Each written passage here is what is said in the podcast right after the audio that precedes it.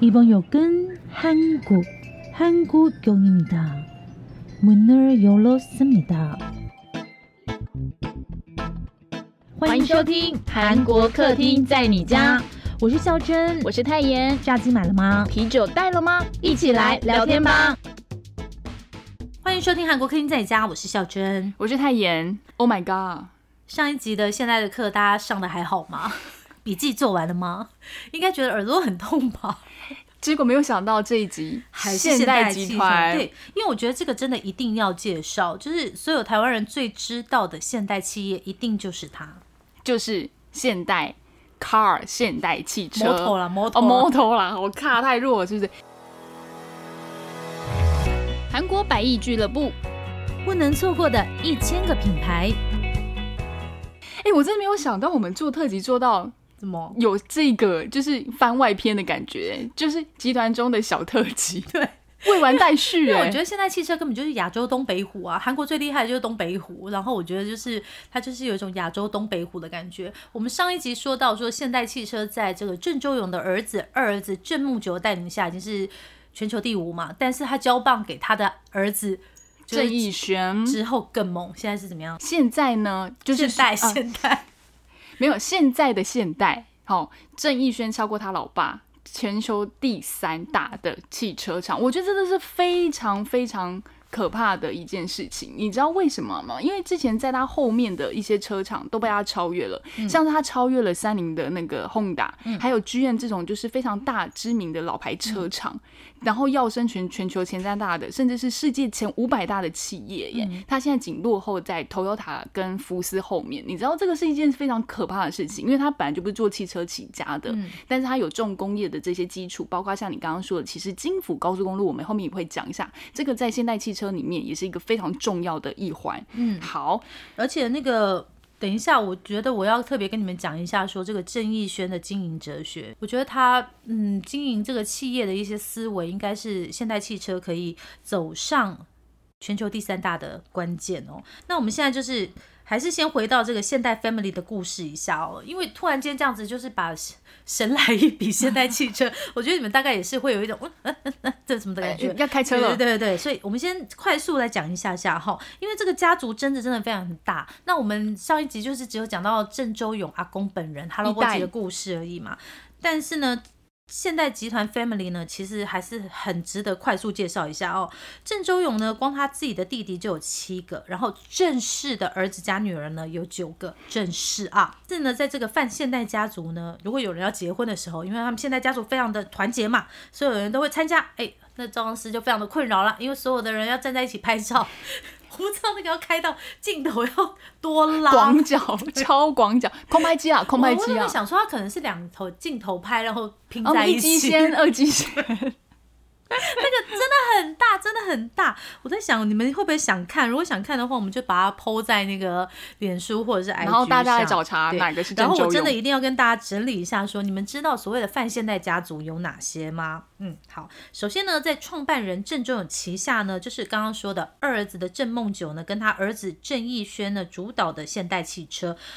现代汽车旗下有什么呢？Kia 汽车、现代 Mobis、现代建设。李明博呢，就是在现代建设打工过。好，那那时候郑州人看好他，哈啊，这就不说了，他不是重要人物。还有现代 Steel。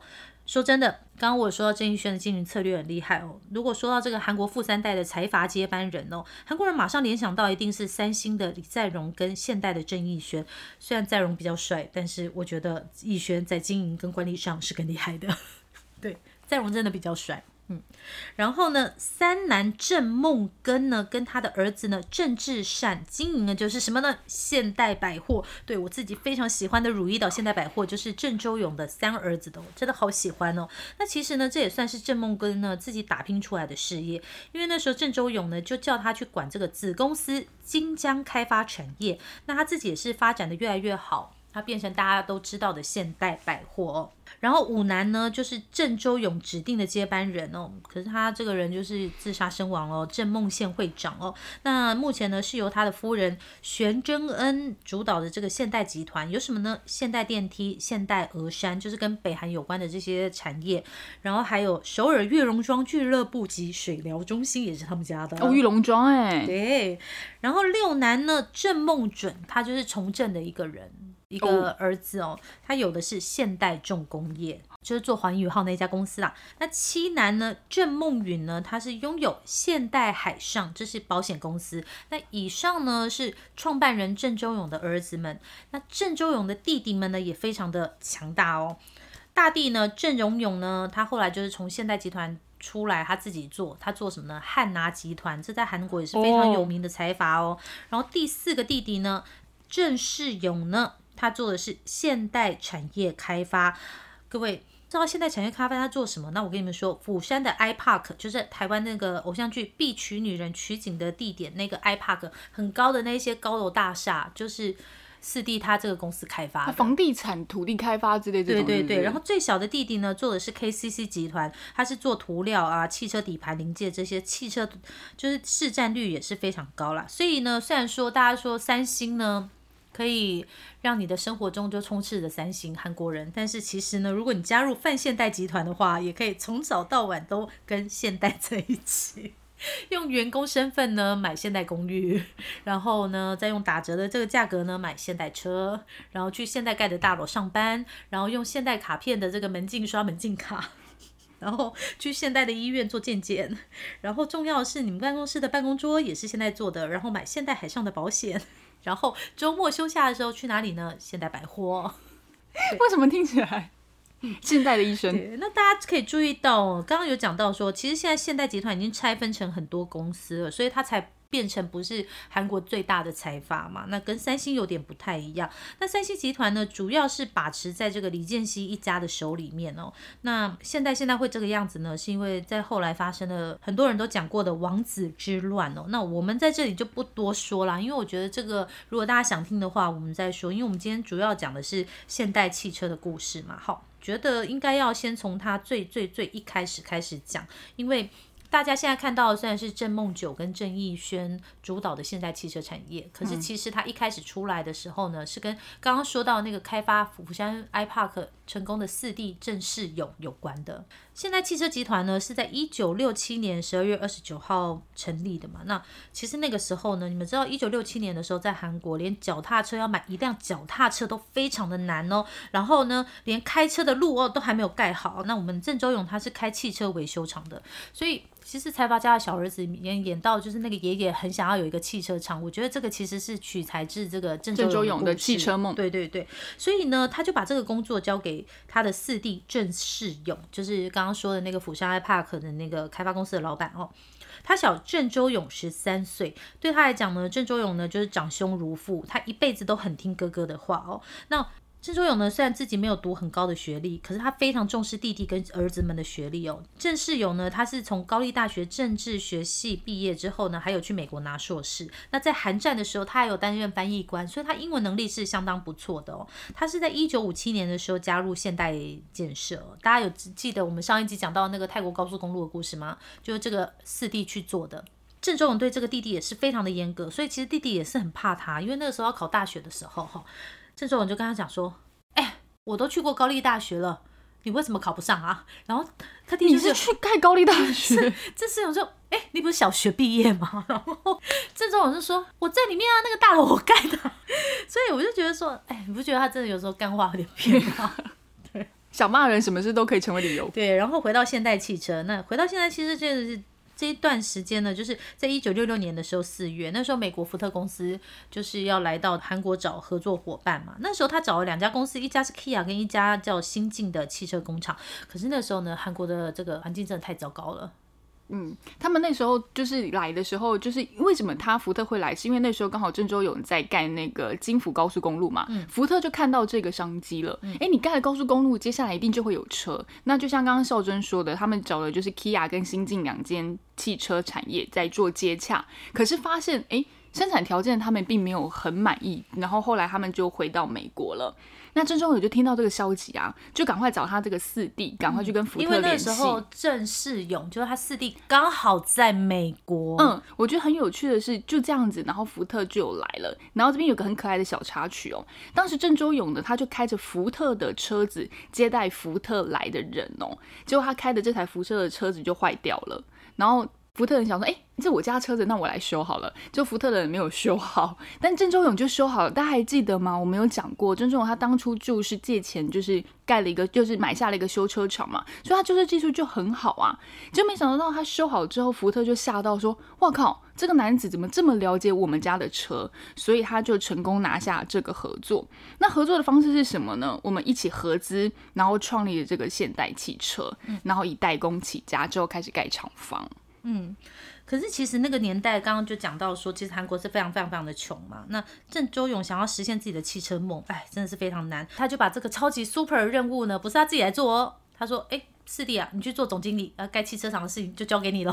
就 是就是你知道，他四弟真的是，哦，天啊，这么难的工作，呃呃，就是啊，郑周勇上面有朴朴正熙，但是四弟上面有大哥，对 而且你们知道一件事吗？真的不得不说、哎。哎，玉龙汽车原来一九五三年就成立了，哎，嗯，好，这我只是随便讲一下，我没有其其他意思了哈，回到现代汽车哈，好，那现代汽车呢，就一九六八年的时候三月开始要在这个蔚山修建厂房哦。那刚刚有说到为什么是蔚山呢？因为你知道副秘书长对，的家乡在蔚山，对对对，然后总统说你就是去蔚山呐、哈，好就这样子啊，蔚山离首尔爆炸远的，但是也不是修建厂房这个地方，也不是郑州勇去啊，是四弟要去。你们知道在那个年代要在蔚山盖工厂有多难吗？不要以为就是在那个年代好像就是随便买地都可以，随便土堆一堆就好了。不是，当地居民也会反对，就是说，哎呀，不行啊，这里有我们珍贵的井水啊，还有这个神堂啊，就是里面就是有保护我们的神灵啊，然后这个百年树木啊，守护我们的村落啊。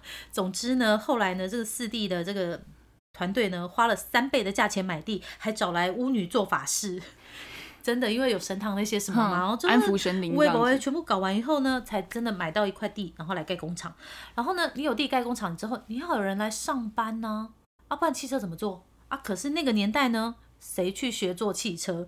所以呢，郑周勇就说：“好，那我先从我的建设公司 抽人过去。”我想说，那些人去上班的时候，跟那个 CJ 要做电影是一样的。我本来是要去做食品的，但是你现在叫我拿摄影机 写脚本，而且蔚山呢、就是现在建设的这些人，可能本来都是在首尔上班，然后郑州勇就说：“哎、那就你呢，你去蔚山吧。”然后他就是有一种啊什么蔚山，然后在隔一天的时候呢，郑州勇就问他说：“哎、那你开始准备搬家了没？要搬到蔚山了吗？你不去也不行，因为老板就一直在盯他说。”哎，你赶快去蔚山，然后为了做这个汽车呢，郑州勇呢还派他们公司的人，就到世界各地的福特工厂去研修，因为你这样子才能够在盖工厂完以后，赶快有人可帮忙。生产对对对对。然后那个时候呢，在第一年还是刚开始的那个公司大会上的时候呢，郑中勇怎么跟大家喊话？他说：“大家家里有冰箱吗？有电视吗？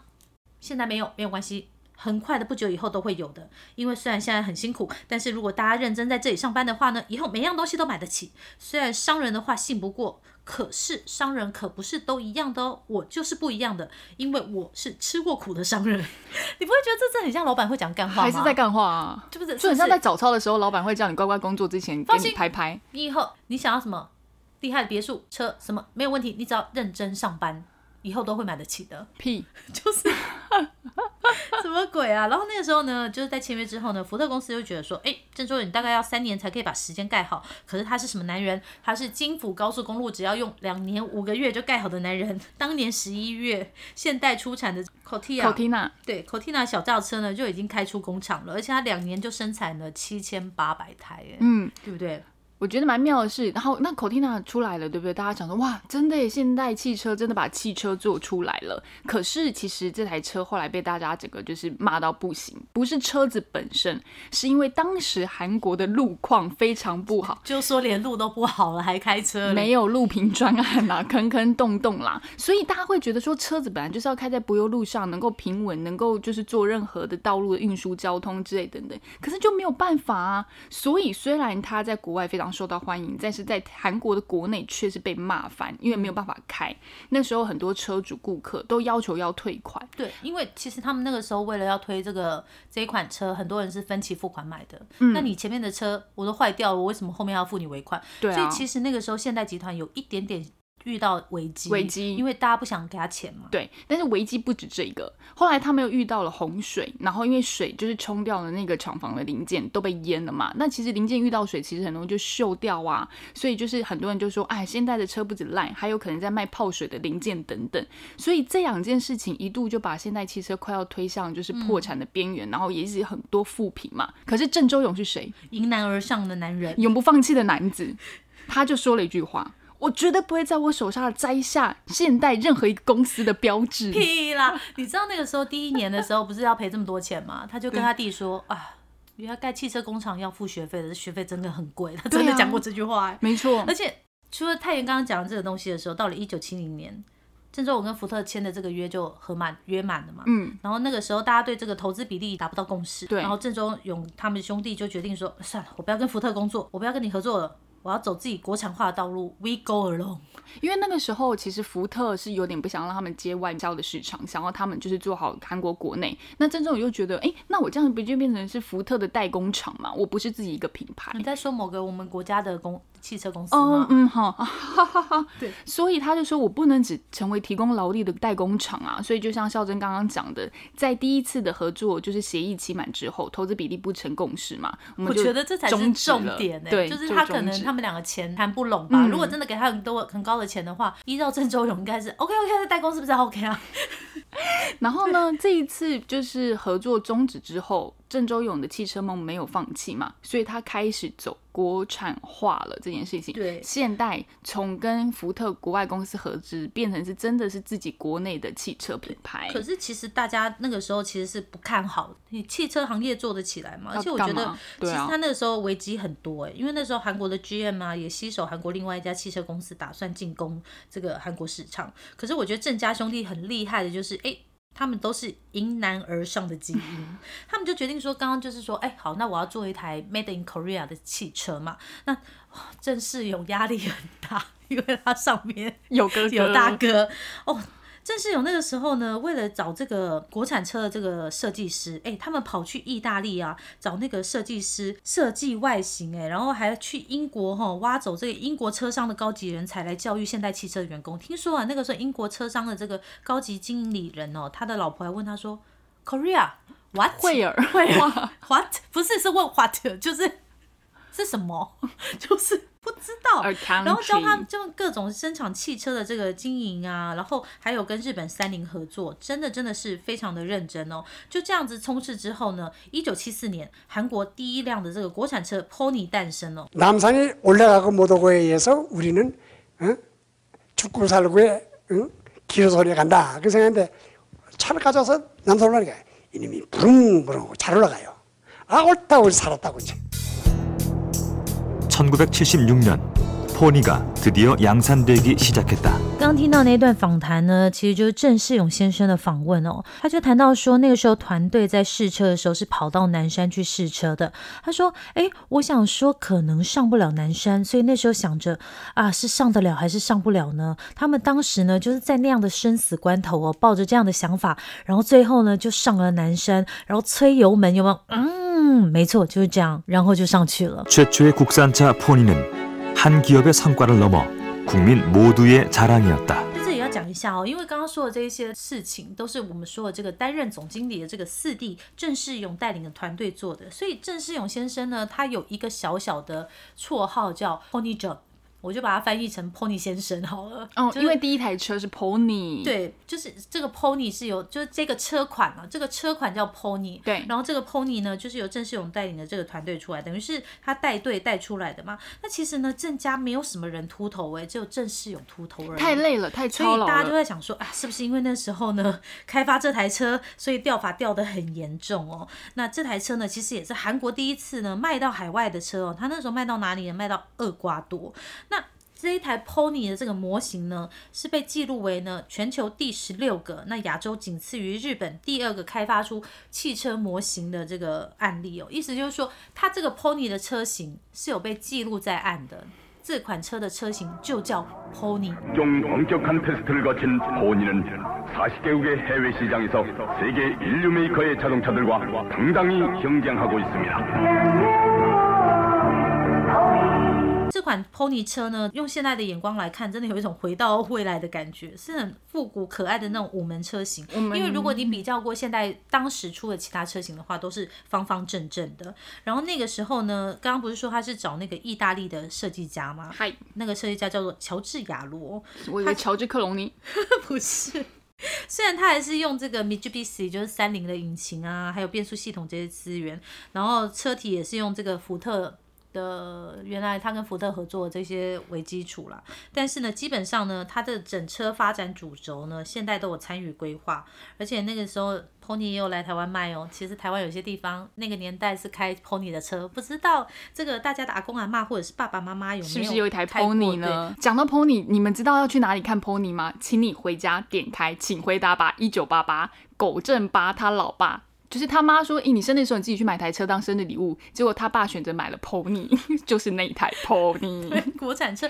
可是现在的眼光来看，我觉得 Pony 真的蛮可很可爱的、爱啊。就是它那个整个造型，就是它有点，我觉得它有点像斜背车的最早前身，对只是它还是比较零零角角。而且我跟你讲，真的 Pony 就是你现在看到会在卖那种汽车小模型的样子，一定有一台长得跟 Pony 很像。哎、对，我觉得非常感动的是，在二零二三年的时候呢，现代汽车呢还回头致敬这个第一代的他们自己。开发的这款汽车叫 Pony 的这款汽车哦，当时呢，现代汽车就在意大利车展里面呢展示了一款氢燃料电池混合动力车 Envision 七四哦，它就是从这个 Pony 这款车型里面拿到灵感，这种感觉就是哦，原来现代也是一个有历史的车厂，嗯。它再重新找回当初那个设计人的后代，然后应该算是电动车了吧，对不对？嗯氢燃料电动车里面，我再回头致敬这个我当初开发的第一款车型。虽然说，哎，这个做这件事情的人是郑义轩，就是郑周勇儿子的儿子哦，不是四弟的儿子哦。你们知道这里，我讲到这里，你们就知道有一些直系有一些小事情要发生了吼。对，这个 Pony 呢，其实真的是郑周永的四弟呢，他几乎是第一代这个现代汽车的助攻者，等于说他把现代汽车带起来的嘛。那为什么后来接班人不是他，也不是他儿子呢？你们知道吗？其实他真的为了哥哥做了很多的事。我刚刚上一集的时候，我跟你们讲嘛，郑周永选输总统还得罪金永三，然后被那个金永三政权就是哇大举报复的时候，听说也是郑世勇代替他哥哥去金永三政权。拜托原谅我哥哥这样子去求原谅的，做了这么多事情，但是最后现代汽车也不是他的，为什么呢？我们现在来讲这个小小的叔侄之争哦，哈。一九九八年的时候呢，郑周永的二儿子哦，也就是他当时实际上的长子哦，郑梦九被推选为现代汽车的董事长，因为他的老大已经车祸走掉了嘛。然后郑世勇的儿子呢？诶，我是不是要跟你们讲一下那个郑周勇的大儿子走的时候，就是开现代的第一辆车，叫 Cortina，对不对？就是跟福特的一起撞的那个 Cortina，、对，而且那个时候他走的时候呢，是因为在高速金府高速公路，他爸盖的那个高速公路上出车祸，然后开着他们家自己的车子，对，然后被就是跟拖板车相撞。我其实我不知道哎、有想说是不是因为这个案例，所以后来的那些韩剧都要一定要有大卡车或者是拖板车撞，就是有一些阴谋啊什么的。哦，就是也会了解讲。好，题外话，再回来现代汽车哦，刚刚讲到说，哎，郑周永的二儿子呢，也就是郑梦九哦，被推选为董事长。然后刚刚说的四弟郑世勇的儿子呢，郑梦奎呢，被推选为副董事长。可是其实郑世勇呢，本来他是想要发动股东大会的，因为那个时候郑梦宪已经拿走这个现代建设了，他要阻止郑梦九把现代汽车也拿走，因为现代汽车等于是他自己哦，头发都没了。我帮你这样拼倾尽一生全力的，对对对对对，他几乎是从无到有在耕耘现代汽车，费尽一生的精力。可是这个时候呢，郑周永就把四弟叫过来说：“哎、孟九是我们家的长孙哎，把现代汽车给他有什么问题？嗯给长孙呢、他是我们家族的长孙。你知道韩国人就是很爱长子长孙这样子吗？然后一辈子都没有违逆过哥哥的郑世勇呢，这一次也听了哥哥的话说，因为他就说。哥哥就说要把现代产业开发，就我刚刚说的那家公司给他嘛，他就说，哎，哥哥给我现代产业开发，我就很感谢了。所以其实呢，也有很多韩国人说啊，虽然郑世勇是郑家的儿子。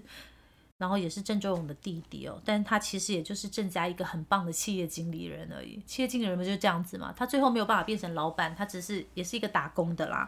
所以在一九九九年的时候呢，郑世勇父子呢就跟这个接班的郑梦九交换股权，从此他就离开汽车产业，他就专注在那个开发开发产业了。 정세영 현대자동차 명예회장은 오늘 기자회견을 열고 아들 정몽규 부회장과 함께 현대자동차에서 완전히 손을 떼겠다고 공식 발표했습니다. 저는 어, 자동차 현대자동차에서 공식적으로 물러나기로 했습니다.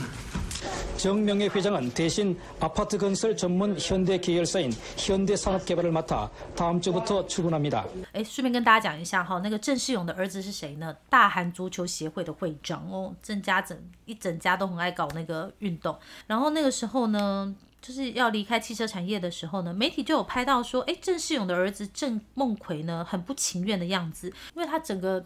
感觉这可能有一种被骗的感觉吧，他可能觉得说，哎，我爸已经在这汽车产业奋斗一辈子，这个应该之后要交给我，没想到最后还是给大伯的儿子拿去。可是郑世勇本人，我觉得他可能就是啊，哥哥说什么我就照着做，因为在郑世勇的丧礼上的时候呢，听说郑世勇本人也是哭得非常大声，因为其实他们郑家能够整个发迹，其实都还是靠郑周勇。今天如果郑周勇没有把事业拼下来的话，也不会有郑世勇啊。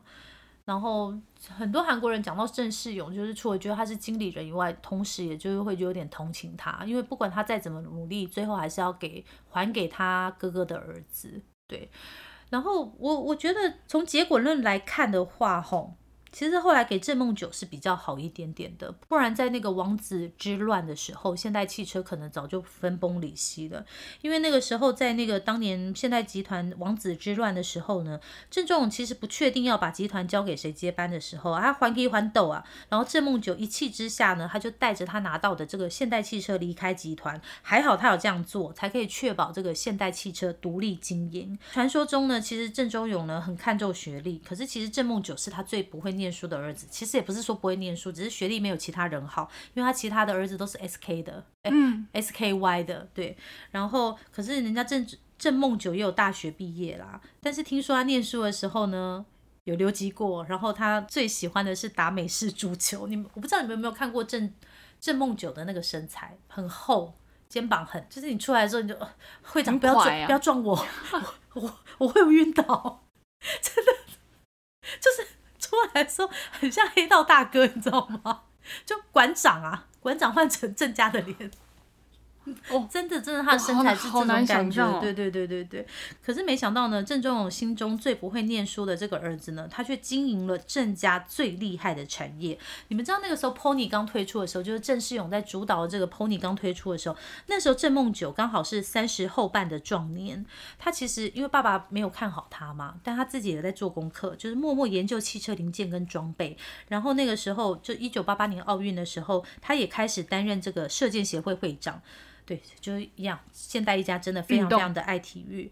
当郑梦九呢把现代汽车体系独立出去之后呢，他也加强了自己，哎，我要亲力亲为。他也跟他爸一样，常常到工厂去查看，确保品质。而且他也买了很多首尔的地，甚至去美国投资盖厂。那时候其实很多人看到郑梦九做这些事情的时候，说，哎，你会不会投资太多钱在这些买地上面呢？结果后来你们知道吧，那些首尔的地都涨到天翻地覆了。其实会长也可以收租就好了。那在领导现代汽车二十年后，就像我一开始说的，他就把现代汽车推上全球第五大汽车制造商。好，我们休息五秒钟哦，回来讲这个跟我们比较近的现代式的现代式现在式的 现代集团第三代郑义轩的故事。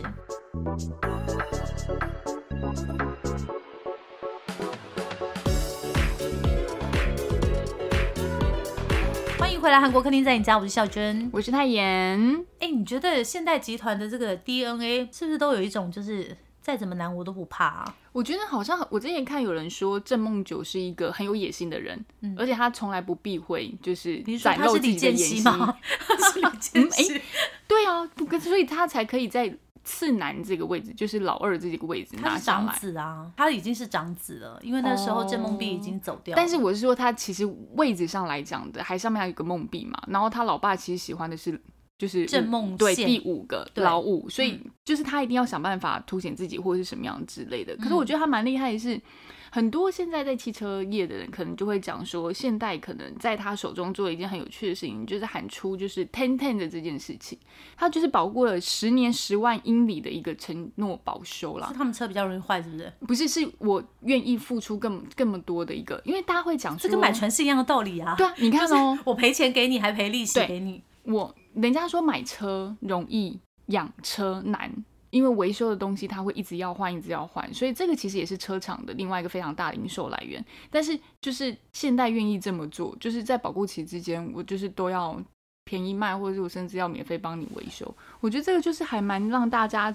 对于现代是比较廉价平民车这件事情，因为他那时候打到美国为什么会红，是因为他有一款车款当初打进美国的时候，是当时在美国市场上价格一半呢，所以这件事情是非常可怕的。大家可以用一半的车一半价格，然后买到一台不错的车。所以我觉得那个时候在美国的状况一直都很好。所以虽然台湾的一些车主或台湾民众对于现代车不熟悉，或者持有比较保留的态度，但是在美国这件事情哦是非常不会有的，而且。现代最大的获益来源然美国就是在美国市场，只要开一个会动的东西就好了，是不是？我觉得美国人他对于车可能比较强调的是实用性，但是在台湾它是一个身份的象征对对，它一张移动的名片，所以大家还是为什么觉得双 B 啦、欧洲车啦，甚至一定要买到 Porsche 这种才会觉得我自己是一个还不错的人。但是对于实用性来讲，其实现代一直都做得很好。嗯在郑梦九跨到你现在要介绍就是郑义轩这个时候，嗯我觉得又把现代这个品牌重新再重整，摆脱一个比较廉价或者是不被信任或者是。诶、不好开的车之类等等，然后他要转型到现在，他可能是要布局的电动车市场。嗯我觉得我要承接这个泰妍讲的这一段哦，因为其实，在推出嗯市场上非常具有竞争价格的这个上面呢，我觉得郑义轩也做了很多的事情哦。郑义轩是什么时候接班的呢？在二零二零年的时候，因为他老爸在现代做了二十年嘛，那郑义轩呢也终于从他爸爸的手中接手。董事长的位置，但是他挑战也很多，因为他在就职演说的时候说啊，以后就是要自动化驾驶啊、电动化啊，还有氢燃料电池啊，还有机器人啊，就是你知道 AI 这些，以及都市空中移动，就是空中飞车了啦。所以他以后就是对未来要做的挑战又更多。那我真的很想要题外话说一下，你们知道一件事吗？因为我们现在说到第三代嘛，其实郑家是跟其他财阀很不太一样，几乎他们家的小孩都会去服兵役耶，就是服兵役。其他家不服兵役吗？嗯，不好说。好，那回到郑义轩这件事情哦，郑义轩呢，其实在二零零五年的时候呢，他就被放到 Kia 去经营，因为 Kia 其实是在那个 IMF 金融风暴的时候被现代收现在购的，买下来，对对对对对对。然后二零零五年那个时候呢，韩元汇率非常非常的高，所以其实他们公司的利润非常糟。 정의선 회장은 가장 어려웠던 도전으로 기아의 위기를 꼽았습니다. 현대차에서 인수를 했고 그러다 2005년 6년 되면서 또 어려워져 가지고 그때 뭐 조직적으로나 뭐 외부 수혈이든 할 수 있는 일은 다 했고 은행 어, 찾아다니면서 돈도 많이 꿔봤고 我记得那个时候，因为那个时候哇塞，二零零五到二零零七、 二零零八那个上下，你知道台币一块是换二十七块韩币而已，真的跟现在真的是差太多了。多可是郑一轩就说什么呢？Hello everybody，我们不能只怪汇率吧？我们现在呢就要变身成为一个在任何恶劣条件下都能够获得盈利的强韧体质的公司。他那个时候就是带着这样的一个信念去经营 Kia 的，所以为了能够确保公司好好赚钱呢。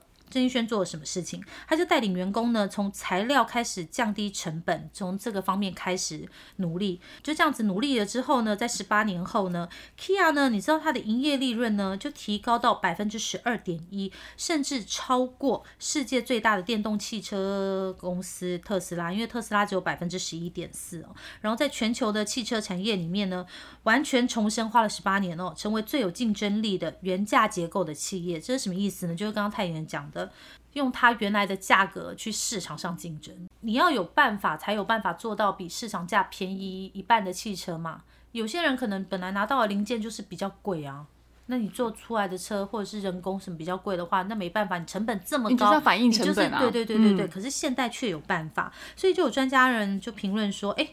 这个郑义轩在当这个 Kia 社长的时候呢，完全改变了这个 Kia 的体质，也完成了这个稳定 Kia 跟现代汽车就是双边体质。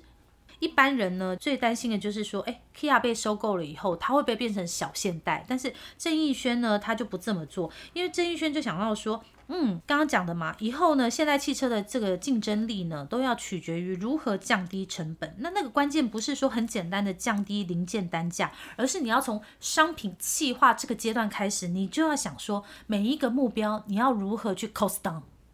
这个真的很厉害耶！大家有发现吗？就 Kia 的车真的很便宜，然后颜色也很多，因为它也进来台湾一阵子了嘛。截至到去年为止哦，Kia 呢每台车呢，哎最便宜的只要一万九千一百美元呢，等于两万美元不到哎，这样是不是六十七十万台币就可以买了耶？那我们还要税啊，所以其实还是高一点，但是就是百元，哎、不，就是百万有找啊。对，跟泰妍讲的完全一模一样，就是跟全球这个成品车相比的话，它只要一半的钱。而且那时候其实就是像你说的嘛，那时候就是合并 Kia 之后，其实现代做这件事情是非常有压力的。大家会以为哇，你买下了一个就是汽车厂，你应该有很多的 base，但是那时候 Kia 是负债的，没错所以买下来是负债六十六亿美元、然后后来欸汇率又变高，对，你知道那个时候压力有多大吗？你是买了一家 快要倒，然后又要那你有发现一件事吗？嗯，所以郑梦九就交给了 郑义轩，就他自己不做，儿子、哦买完之后，哎、儿子交给你哦，我去别的地方。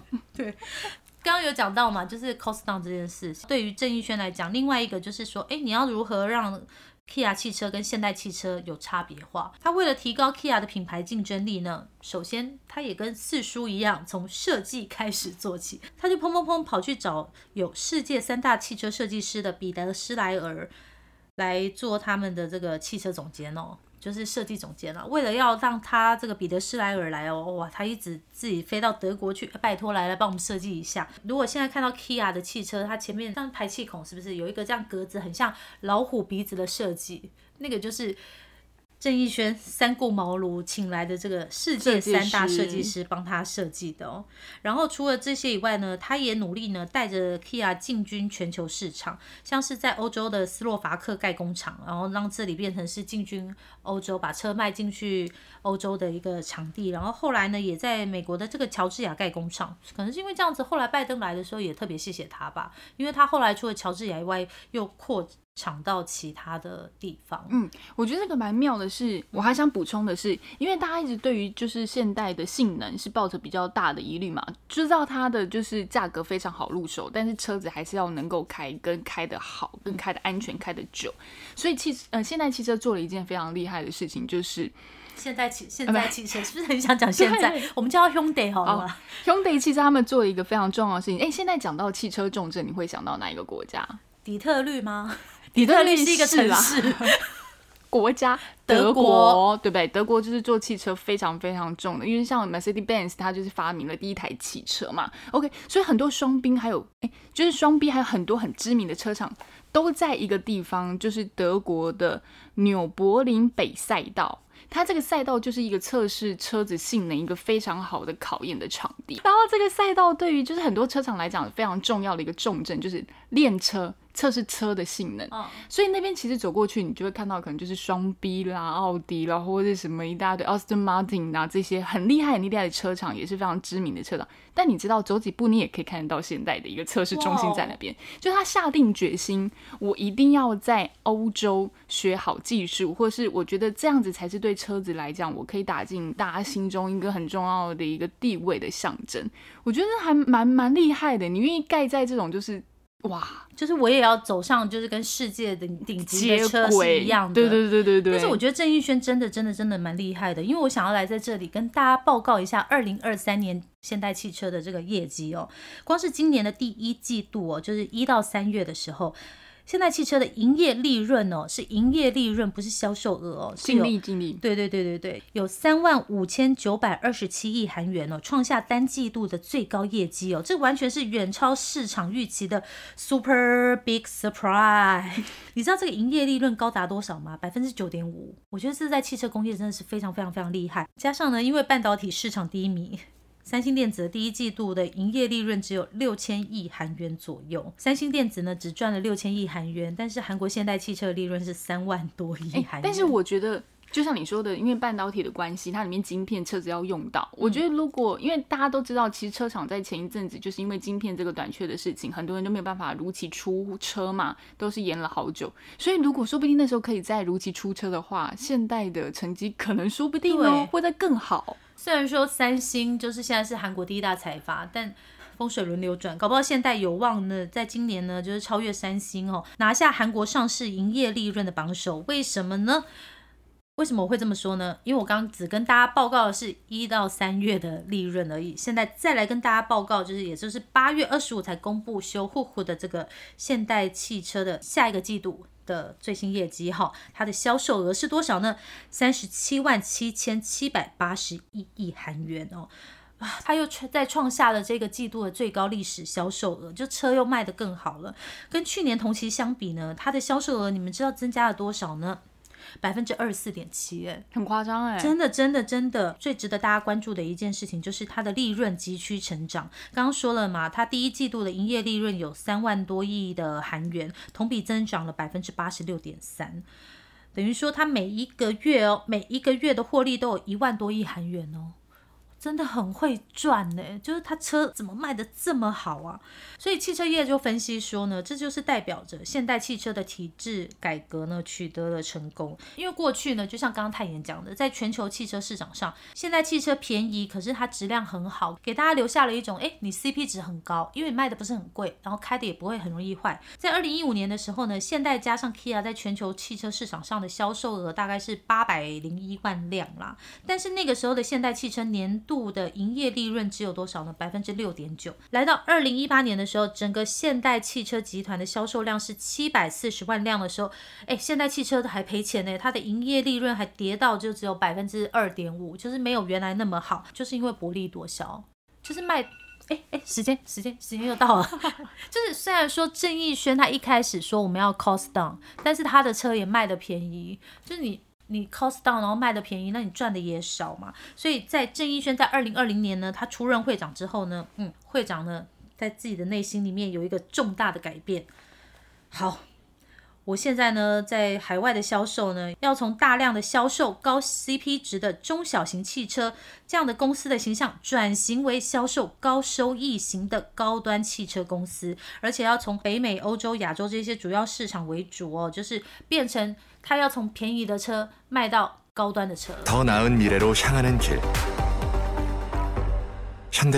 现在很多高端现代的汽车都已经进来台湾了，有没有哪些车款？其实应该就是说，现代旗下有一个非常高端的品牌。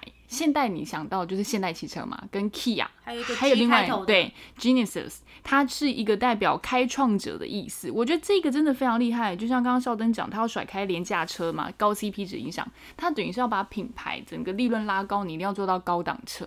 就是或许你这 cost down 在零件，但是你把外形或者什么性能，或者强调更多的怎么样的状态，把价格拉高，你的获利就会变高。就很像很多人就说，你要卖五十台的头又痛。还是要卖十台的冰室，这种概念是 不是就是 Toyota 的钱也赚很多？对对，但是意思就是说，你看哦，你要卖五十台的 Toyota，或许你才可以去换冰室十台的利润。对，但是他自己会觉得，我已经做到五十台 Toyota。为什么不能去做十台宾士呢？所以它才会有这个 Genesis 的这样子的一个新的高端品牌出现，然后要主要打进的就是欧洲市场。可是真的不容易，因为欧洲人对于车这件事情的要求一定又比亚洲人还要高，尤其在双臂站那边其实也蛮便宜的，因为没有关税的问题啊。自己很生气这样子。哎，我们去欧洲的时候。双 B 的车都很好租哎，他们随便租都是宾士跟宝马，而且你都可以去租台湾没有的型号，而且在那边是非常帅又很便宜。对，所以其实欧洲市场真的不容易。虽然 Genesis 在美国一样。我觉得美国它在主战场一样卖的不错，但是欧洲真的没有这么的容易。哎，我之前不是去德国玩嘛，然后因为随便租就是宾士啊，然后那个宾士真的好好开哦，计程车也是啊，租金真的没有很贵。但是呢，我真的曾经因为就是可以随便开到宾士，一度有想说，到底要怎么样才能移民到德国？啊？不是因为你知道，在欧洲开车真的比在就是在德国开车那种感觉，真的比在。台台湾开车舒舒服，路很大条，然后山啊河啊。而且他们的 highway 真的是 highway，没有限速的 highway。我最近看到一个英国的高级车品牌 L 开头的，我不知道你嗯知道说哪个 L 开头的，我我不会念。Range Rover 吗？好像是吧，他就在什么冰岛试车，我想说，你知哦道那个 video 吗？哦，哦，我就觉得哦，天啊，好爽，好想搬到冰岛开车哦。我不想开开中山高速公路跟北二高。对，但是你知道，除了把车子这个硬体做好，然后外观的造型也都重新设计之外，我觉得他要做到一件事情是，高端车主要的是什么？尊荣感跟独特的服务。所以呢，听说 Genesis 在呃别的国家的有一些，它就成立的服务站叫做 Genesis 之家，里面呢，它会有引进了高级品牌的餐厅。然后还有就是一些特别的咖啡厅，它把它打造成是一个精品的环境，等于你进去之后，不只享有就是现代汽车的汽车这个商品，你还有更多的所谓高端服务的会员的这种尊荣性，我觉得这个是蛮厉害的啦。但是 Genesis 我觉得在台湾应该还是大家不我会觉得大家还是对，可能会开 Lexus 吧。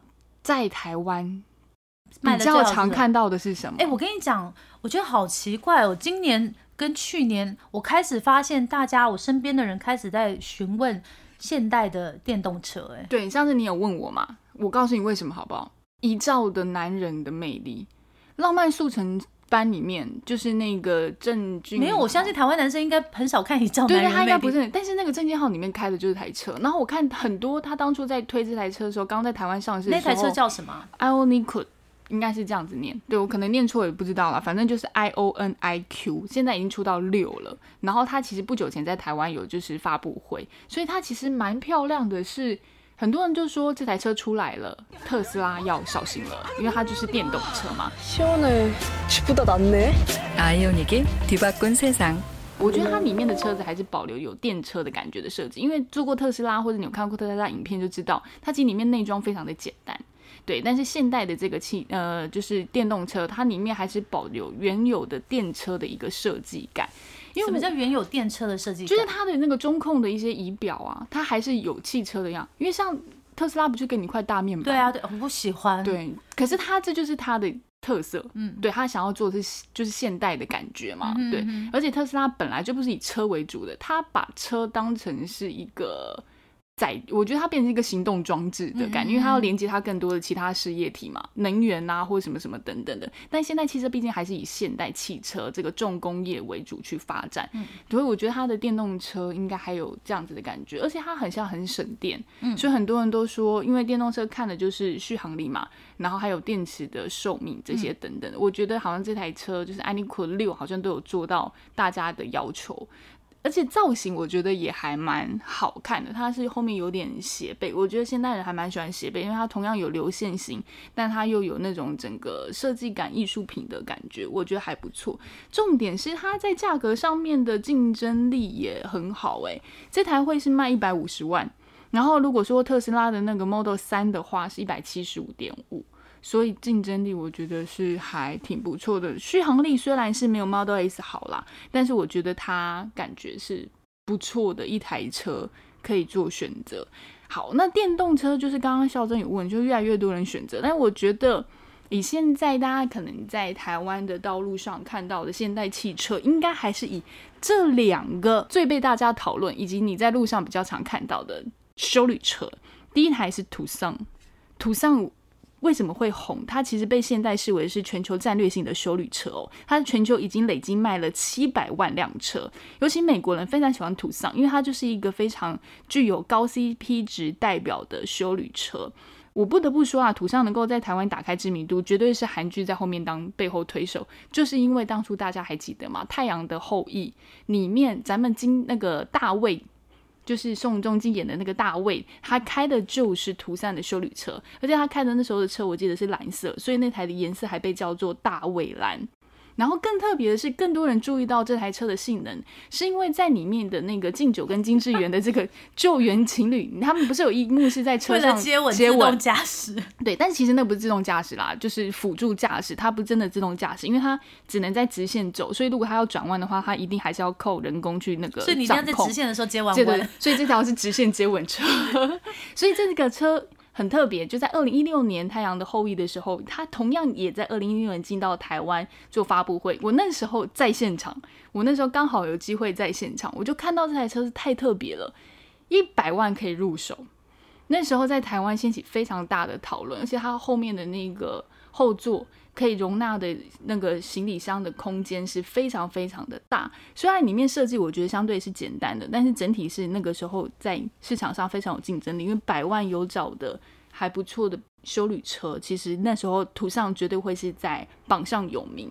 那另外一台应该大家这边听到的就是 Santa Fe，因为 Santa Fe 的话，它其实就是很常被拿来比较嘛。Santa Fe 我都知道，对啊，它很常被拿来比较修理车，就是那一个终极的大概是谁呢？就是 CRV 啊，我真的很常看到 Santa Fe。对啊，Honda 的 CRV 嘛，然后还有 Toyota 的 RAV4，好，然后还有就是自己跟自己家的途散，其实也有是类似的，所以它其实都被拿来做比较，所以 Santa Fe 其实很多人会考量的一台车，尤其是最新的 Santa Fe，我那天看到了，它八月的时候有出现的一款，就是它接下来要发表的，超级像 Defender 哎、大家知道 Defender 吗？就是刚刚孝珍说的那台，就是那个品牌 Range Rover 的，对，然后的 Defender 就是这个系列，好想去冰岛这个品牌。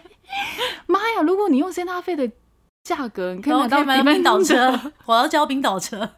我觉得会疯掉哎、你懂吗？等于又是用头又都买到冰室的 对这种感，而且它的外形真的弄得很像 Defender，所以其实有被骂得很惨。可能有偷偷学一下，对，但是我觉得现在其实就是设计师都会互相参考啊吧。是但是我觉得比较特别的是，现代的车那个时候大家就会想说，因为可能可能有可能是同一个设计师，但他设计不同车款，嗯有可能那他的理念就很有可能在每一台车子里面都会看到很像。